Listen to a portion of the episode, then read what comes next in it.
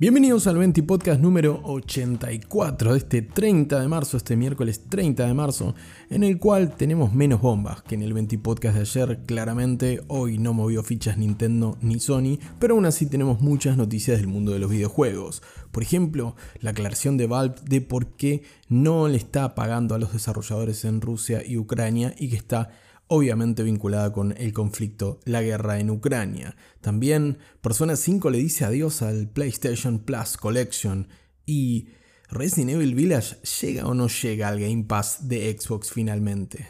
Esta y otras noticias las vamos a tener en un ratito, así que te invito a acompañarme en esta tu ración diaria de noticias sobre los videojuegos en la medida justa. Esto es 20 Podcast.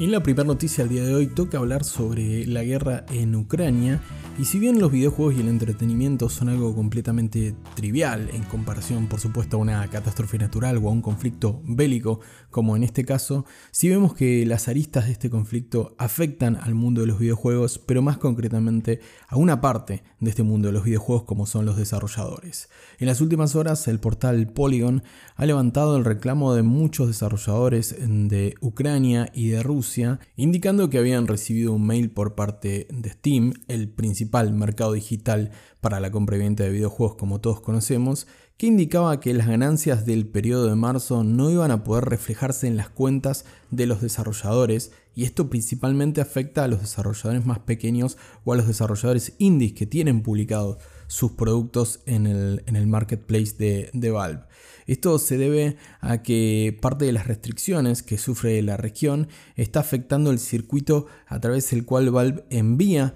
eh, los giros de fondos y realiza las transferencias a las cuentas de los desarrolladores. De todas maneras, la, la, compañía ha aclarado que está trabajando para solucionar esto cuanto antes para tratar de cumplimentar los nuevos requisitos que le pide su entidad bancaria al momento de hacer los giros o transferencias a entidades bancarias de Rusia, de Ucrania y también de Belarus, dado que las nuevas condiciones y todo lo que ha desatado el conflicto que ha comenzado tristemente el pasado 24 de febrero también está afectando a esto y le pega directamente a estos desarrolladores que están a la espera de la resolución del conflicto, muchos eh, trabajando de forma voluntaria, otros tratando de ayudar a su familia y otros tratando de sobreponerse, digamos, a una situación tan horripilante como es, como es la guerra y como se ha sucedido con la invasión de, de Rusia, como mencionaba el pasado 24 de febrero. Como te decía, no obstante, Valve aclaró que está trabajando, le respondió a uno de estos desarrolladores en Twitter, ya que se volcaron masivamente a reclamarle a Valve por una solución al respecto. Y Valve respondió que está trabajando para tratar de que en el periodo de abril esto esté resuelto de la mejor manera posible, ya que otra alternativa si no sería saltearse las restricciones actuales para la región, pero eso con una cuenta bancaria del lado del desarrollador, es decir, de aquel que publica su juego en el marketplace de Valve,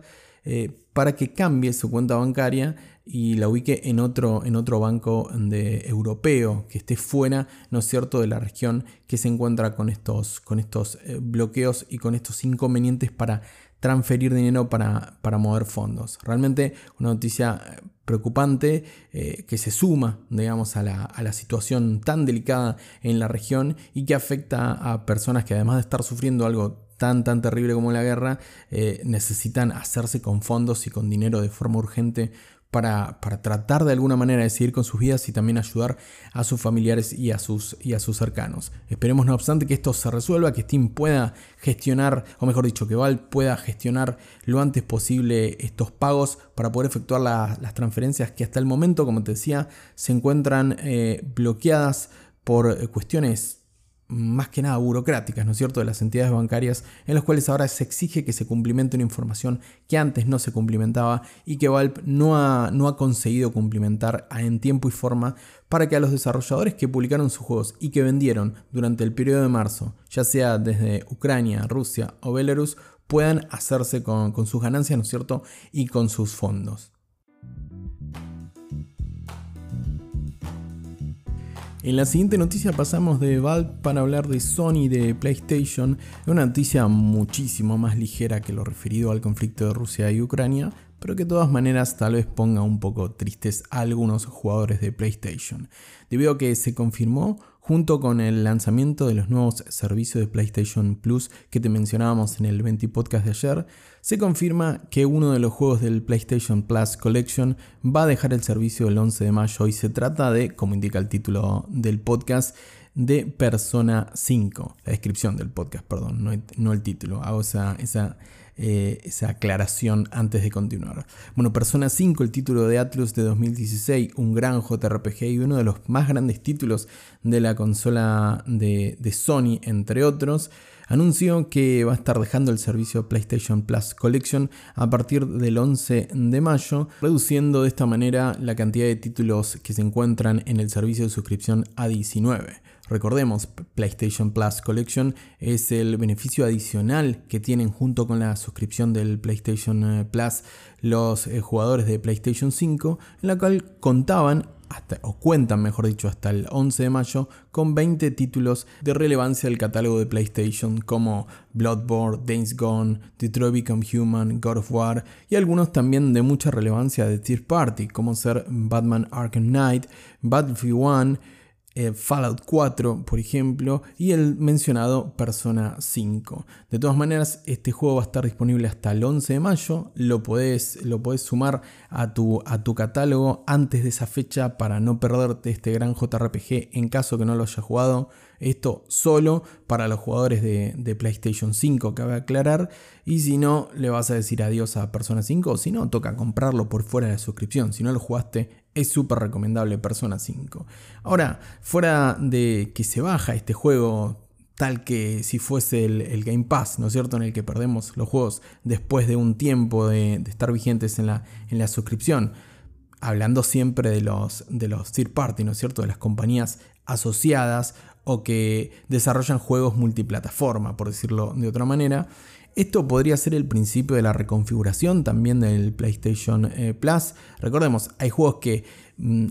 entran y se van a estos servicios, pero me refiero con reconfiguración a si Sony está pensando en dejar ir quizás el atractivo de los primeros niveles, es decir, del Essential o incluso el Extra, para poner todo, todo el, el atractivo en su Premium, en su tier más alto de los nuevos niveles, de los nuevos tres niveles de PlayStation Plus que como bien mencionábamos en el 20 podcast del día de ayer, estaría disponible para finales de junio en todos los mercados en los que se encuentra PlayStation eh, Plus ahora. Se tratará de un nuevo acuerdo con Atlus y otras compañías como Sega, Square Enix, para que el catálogo de PlayStation eh, Plus ahora se nutra de otra manera y ese PlayStation Plus Collection queda reservado a un número menor de juegos o quede relegado en segundo, en segundo plano para que la gente se vuelque, por supuesto, al servicio de PlayStation eh, Plus Premium o el, servicio PlayStation Plus Deluxe, que es el que tendríamos en Argentina a partir de junio. Tocará ver cómo mueve fichas eh, PlayStation para nutrir ese catálogo, para que además de disfrutar de todos los juegos de los estudios propios de Sony, disfrutemos de la mejor variedad para aquellos que nos vayamos a suscribir teniendo una consola PlayStation 4 como es mi caso o una consola PlayStation 5.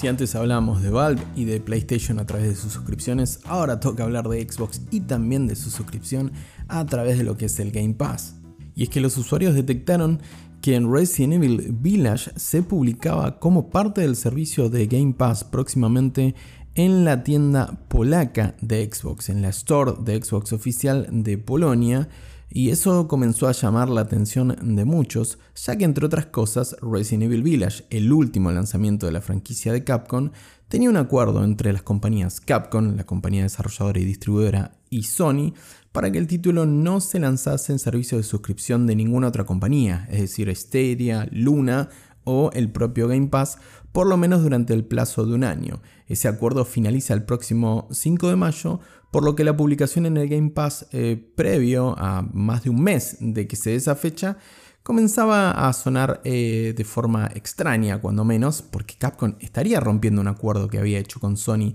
el año pasado, previo al lanzamiento de Resident Evil Village, e impedía precisamente esto que estamos mencionando. No obstante, parece que todo se trató de un error, ¿O habrá sido así o habrá sido Xbox a propósito tratando, tratando de, de lurearnos un poquito con el Village llegando a Game Pass próximamente? Bueno, el punto es que el propio Larry Heap, director de programación de Microsoft Gaming y Xbox Studios, ha aclarado que se trató de un error, sino que se iba a asociar un descuento al título Resident Evil Village y que el, el label, digamos, la, la, la etiqueta de parte del Game Pass, ¿no es cierto?, que el juego recibió en el store polaco de Xbox, simplemente ha sido un malentendido. Insisto, con las noticias del PlayStation Plus ampliando sus niveles a estas tres categorías de las últimas horas y Xbox no quedándose quieto al respecto, ya que el propio perfil oficial en Twitter del servicio Game Pass ha hecho una especie de respuesta al lanzamiento de Sony con sus nuevos niveles del PlayStation Plus, mencionando las ventajas que tiene el Xbox Game Pass actualmente, entre ellas las de lanzamientos Day One, en lanzamientos de juegos estreno, algo que sabemos que el servicio de PlayStation Plus no va a tener al menos en el futuro, en el futuro cercano. ¿Será que justo cuando termine este acuerdo que se da aproximadamente el próximo 5 de mayo Resident Evil Village tendrá vía libre para llegar a la suscripción de Game Pass y así fortalecer aún más el catálogo y el crecimiento de esta suscripción de Microsoft y de Xbox que ha crecido realmente de forma considerable en los últimos años y comienza a pisarle los talones. PlayStation Plus con más de 25 millones de suscriptores mira por el retrovisor y ahora tiene más cerca la suscripción de Game Pass a pesar de que, como lo sabemos, los productos son bien diferentes para el usuario. No obstante, y hablando del usuario, si estás con ganas de jugar Resident Evil Village y todavía no te lo compraste, te recomendaría que esperes por lo menos unas semanitas que bajes la ansiedad y el FOMO y quizás lo, estés, lo estén anunciando como lanzamiento para Xbox Game Pass, recordando que, si no recuerdo mal, te invito igual a que lo, lo cheques a través de PC. En PC el Game Pass tiene aún la promoción para cuentas nuevas, en la cual te permite en el Xbox Game Pass de PC de por 599 pesos más impuestos eh, acceder a todo el catálogo que tienen disponible para PC, pero además si te creas una cuenta nueva puedes acceder a esta suscripción el primer mes a solo 39 pesos más impuestos. Hablando de suscripciones y descuentos, te recuerdo brevemente antes de terminar este 20 podcast que comienzan las ofertas de Pascuas en la PlayStation Store y vas a poder ahorrar hasta un 75% en juegos hasta el 27 de abril. Tenés descuentos, por ejemplo, eh, de un 15% en el lanzamiento del paquete deluxe de Destiny 2, que incluye su última expansión, La Reina Bruja. Descuentos en títulos como Ghost of Tsushima, Red Dead Redemption 2, Spider-Man Miles Morales y diferentes descuentos que van hasta el 75%. Así que si estabas esperando una oferta por parte de Sony, ya que lamentablemente la tienda de Sony todavía no se especifica, pero bueno, por lo menos tenés descuentos en algunos de los títulos más importantes para consolas PlayStation 4 y PlayStation 5 de los últimos tiempos. Ahora sí, con esa, con esa cita, simplemente para que la tengas en cuenta y puedas ahorrar unos pesos o unos dólares que también vienen siempre en nuestro país.